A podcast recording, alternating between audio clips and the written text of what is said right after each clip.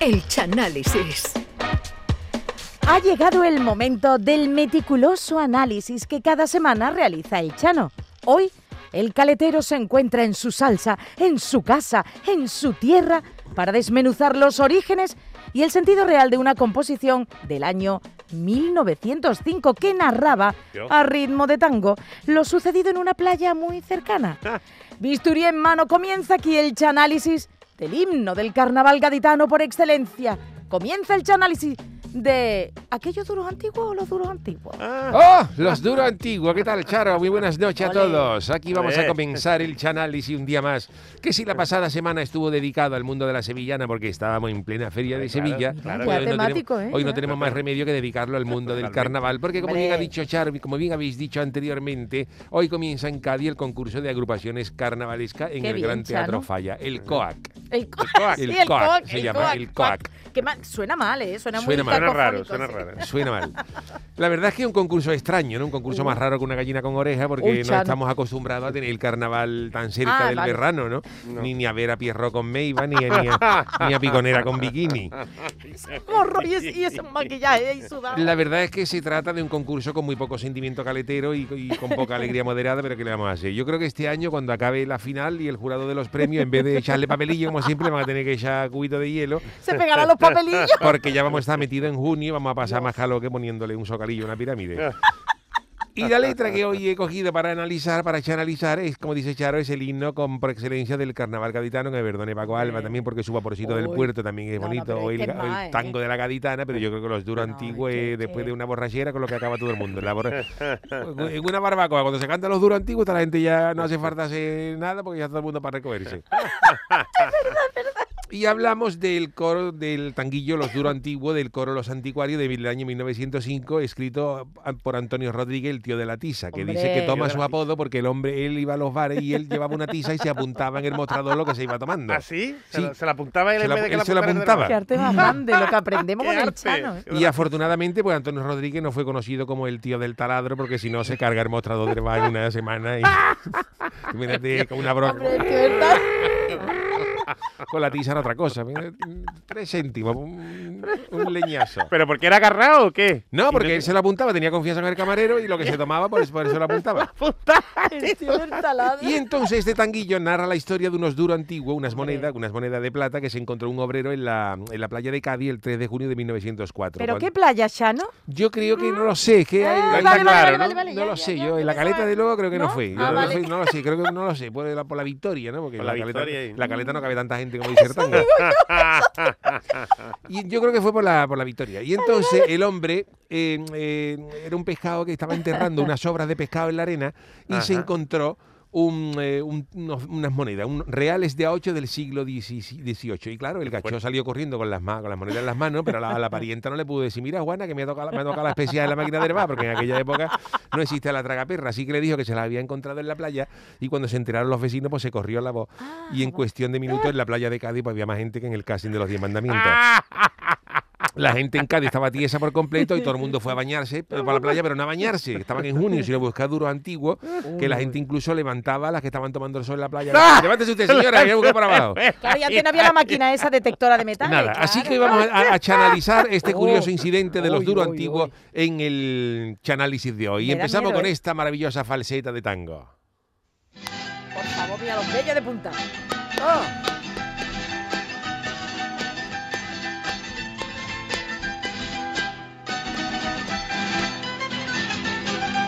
Qué bonito, qué bonito. Un cuñado mío tocaba muy bien la bandurria porque era nervioso. Iba solo, ¿no? Iba solo. Me voy a emocionar, Y hasta Chano. que no se, como se tomaba un café y tocaba la falseta de solo. Ya, ya no me emociono, Chano. Ya me ha quitado todo, todo, todo el sentimiento caletero. Tenía un pulso para robar pandereta. Chano, de verdad. Dura, dura la entrada. Es Dura. ¿eh? larga, es larga. Más que lo que canta, pero bueno. Ahora empieza, mira.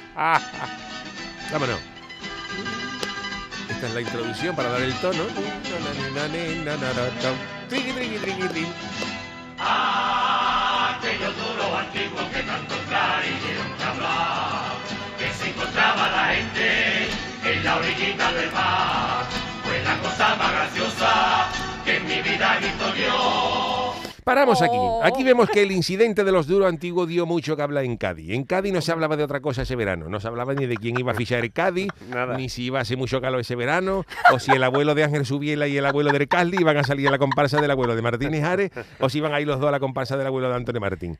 Los duros antiguos fue lo más comentado en la tacita de plata que el verano. Y claro, dice el tango que la gente se encontraba en la orillita del mar y dice el tío de la tiza que aquello fue la cosa más graciosa que en mi vida he visto yo, porque el, el tío de la tiza en aquella época no existía todavía el programa del Yuyu, que eso es mucho, más- eso- eso es mucho más gracioso que ver a 500 personas en la playa buscando duro. Hombre, por favor. Y peleándose. Y peleándose, no sé qué tenía de aje aquello, ¿no?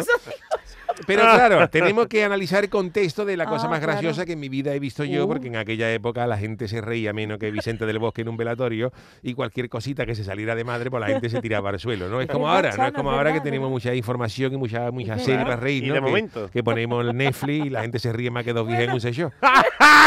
¿Cómo, ¿Cómo se ríe? ¿Cómo se, Dos viejas en un sello. pero ¿cómo se ríe la vieja? ¿Cómo se- En el momento que una ve algo colgado, algo, Que ya.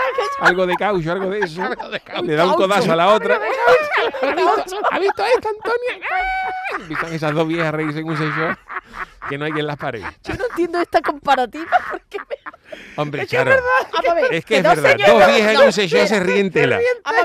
Hay algunas que señoras- se escandalizan, pero hay otras que empiezan a señalar los productos. ¡Mira, Juana! Vamos a ver, Chano. Eso dos de- señoras vamos. de edad ya no entran en un sechón. Sí no sé. entran, vamos que no entran. Yo las he visto. Hombre, hombre, hombre. ¿Y usted? Yo las he visto. fuera, de fuera, la vista de fuera. Yo voy por allí por si se queda algún loca vacío o algo de eso, que no porque me interesa aquello. Vacío, ya, ya. Es un caucho, un caucho. La goma Eva. basta. Claro, las, las ancianas ven la goma Eva y mueren. Y empiezan a reírse, pero claro, pero claro, si el, el tío de la tiza hubiera vivido otra época y se ve era más graciosa que dos viejas, no sé yo, lo hubiera metido.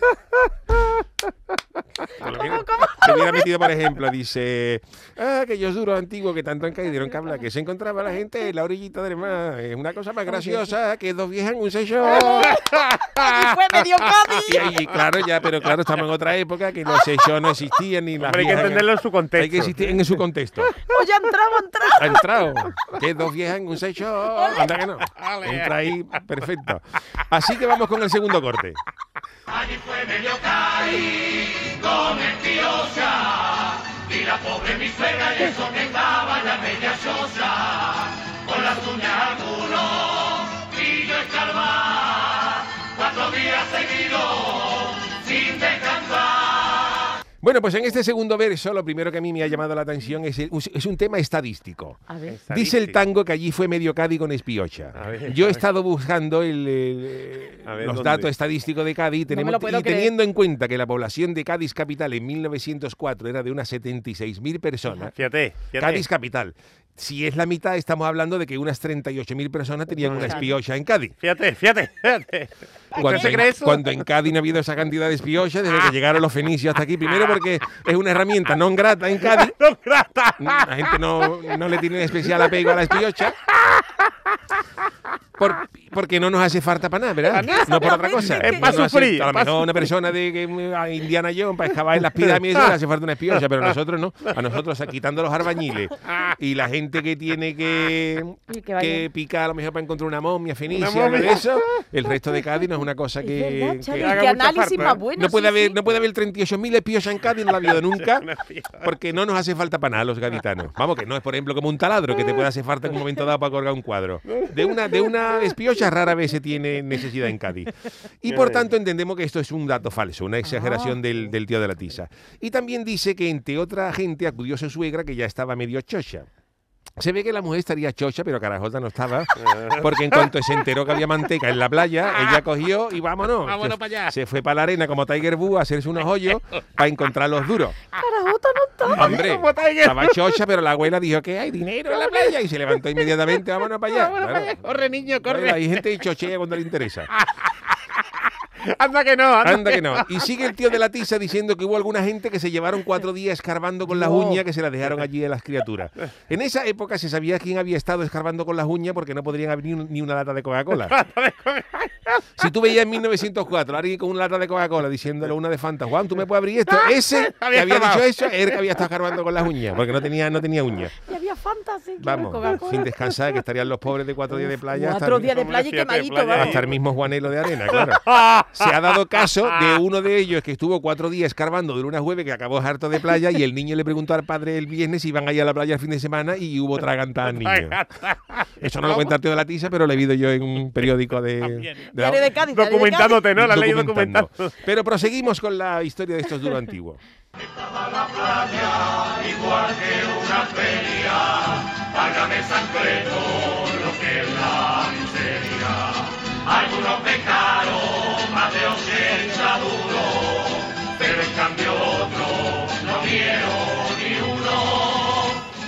Pues en esta tercera parte com- comprobamos, según dice, nos narra el tío de la tiza, que en la playa había más gente que en el área de Leiva en un cosne y la gente estaba más tiesa que el codo de un clic. Todo el mundo por buscando, todo el mundo, todo el mundo buscando por la arena, de un clic, como está de tieso, no ¿eh? tiene codo. Pues la gente estaba tiesa por completo, todo el mundo buscando, buscando por la arena y hubo gente que dice que cogió más de 80 duros y otros ninguno.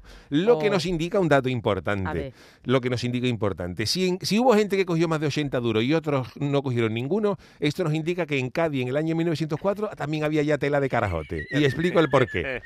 Vamos a ver, si tú estás en la playa buscando duro antiguo y no estás cogiendo nada, y varios metros para allá hay uno que está cogiendo 80 duros, pues vete donde estás carbando el de 80. Sí, pero ahí habría ya moñeo, moñeo, claro que luego... Eso es como el que está pescando en la Alameda y no está cogiendo nada. Nada, Y le mando un amigo un WhatsApp aquí yo que estoy en el puente canal, la cabeza y me estoy gritando le cogemos arra. Y el otro se queda pescando en la Alameda, pues entonces no, no te quejes, en fin. Luego voy por la Alameda y me acuerdo de usted, Chano, veo yo a la gente allí, verá tú. Pues esa es la principal conclusión que yo saco de esta estrofa, que en Cádiz en 1904 ya había carajote. Gente que no, gente que no es- aparte de la suegra. aparte de la suegra, que gente que no, no escarbaba donde tenía que escarbar. Si tú ves que uno se está hartando de coger duro Es en un verdad, ring pop, no escarbe ahí que ahí no hay nada. Vete dónde está el que está Pero a lo mejor hay atragantar, Chano, no sé yo cómo Bueno, sería la pues situación. vamos ¿eh? con el último, con el último, la última estrofa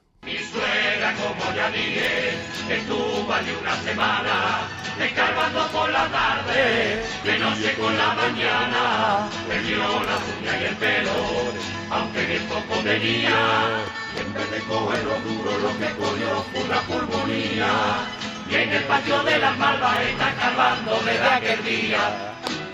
Pues llegamos a esta parte final Oh. donde el tío de la tiza nos recuerda que su suegra estuvo allí una semana, que, te- yo, que tengo yo que ir al padrón municipal, fíjate, a, a pedir los datos de la suegra del tío de la tiza y me explico por qué. Porque A si esta mujer estuvo allí en la playa durante una semana agachada, La lo mismo la la suegra de la tiza, la suegra de la tiza es la abuela de mi suegra, la esmeralda de la arcayata. Que, Que sea puede ser, familia, que que sea familia, y claro, la, la, la madre de la arcayata ya naciera con la humedad doblada de la abuela. Y entonces, si mi suegra la arcayata es, es la hija, la abuela, perdón, la nieta A ver, ¿qué me de la suegra del tío de la tiza, mis hijos son descendientes directos del tío de la tiza. Hombre, Es que le pega usted. Hombre, y Venga, eso nada más es pega para que me den el antifaz de oro para yo ir al, al- para yo ir al falla gratis todos los años. No puedo con usted los- la cara que tiene. Pues en fin, se ve que la suegra estuvo escarbando desde que amanecía hasta que La anochecía y la pobre. pobre, que tenía menos pelo, lo está diciendo que el sobaco de una Barbie, pues lo perdió definitivamente. Duraba. Y desde ese día, pues la suegra se ahorró también. Perdón, perdón, lo del sobaco. Sí, dice mi suegra tenía, aunque bien poco Sí, tenía. ¿Cómo se le ocurrió eso? Hombre, una Barbie, una Barbie Sí, no, sí, ya lo. Tiene, ninguno. tiene. No sé si entraría aquí. ¿no? Las uñas y el pelo, ¿no? una Barbie. No, no lo sé. Habría que mirarlo. Habría que mirarlo. Hágalo, Chano, Habría que mirarlo. hágalo. Pues en fin, que se ve que desde esta mujer que, como digo, tenía menos pelo que de una Barbie, pues lo perdió definitivamente. Y también desde ese día la suegra se ya ahorró para siempre lo que viene a ser la manicura, porque los dedos se los dejó como bollicao. Eh. Perdió las uñas, los, los dedos hinchados de salitre como La pobre. como bollicao finito. Y lo que, es peor, lo que es peor es que la mujer se, se, se ve que cogió más humedad que una casa puerta de Venecia y la pobre cogió, y la, pobre, la pobre cogió una neumonía que con esa edad, que eran dos años más que la madre de Cher, suelen ser mortales. Y se fue para el patio de los calladitos, también Oh. llamado aquí patio de las malvas, donde desde ese día la mujer escarba. Pero yo digo una Bueno. cosa, con lo que escarbaba esta mujer, si tú te llevas a la suegra del tío de la tiza a Francia y le dices que han aparecido durante en la costa de Inglaterra, esta, esta suegra te hace el canal de la Mancha Hombre. en un fin de semana escarbando. lo carva. Amanecen de Calea a Dover. O, o la fuga de Alcatraz, ¿no? Efectivamente. Pero claro, lo más triste de la historia es que está por esa ansia, por esa agonía de buscar los duros antiguos, pues la, la mujer dejó de pagar el ocaso y, El lo- los, los recibos de la borriquita para siempre y la, y la espicha. la. Y lo más curioso... espicha, espiocha. y la espicha. Y lo más curioso es que cuando llega el médico, el médico, el forense, para certificar sí. la defunción Sí, de la sí. señora que fallece, fallecería Claro, en la playa, el, el- el forense no le hace autopsia, Ah, ¿no? sino que el coro, el coro se acerca al médico y dice, mi suegra, ¿Y como, y le narra, le narra el falle- Estuvo allí una semana escarando, cogió, lo que cogió fue una pulmonía, y ya el médico iba anotando y el forense acaba certificando la muerte natural de la suegra bailando por tanguillo con la enfermera, que es una, es una cosa preciosa y muy gaditana.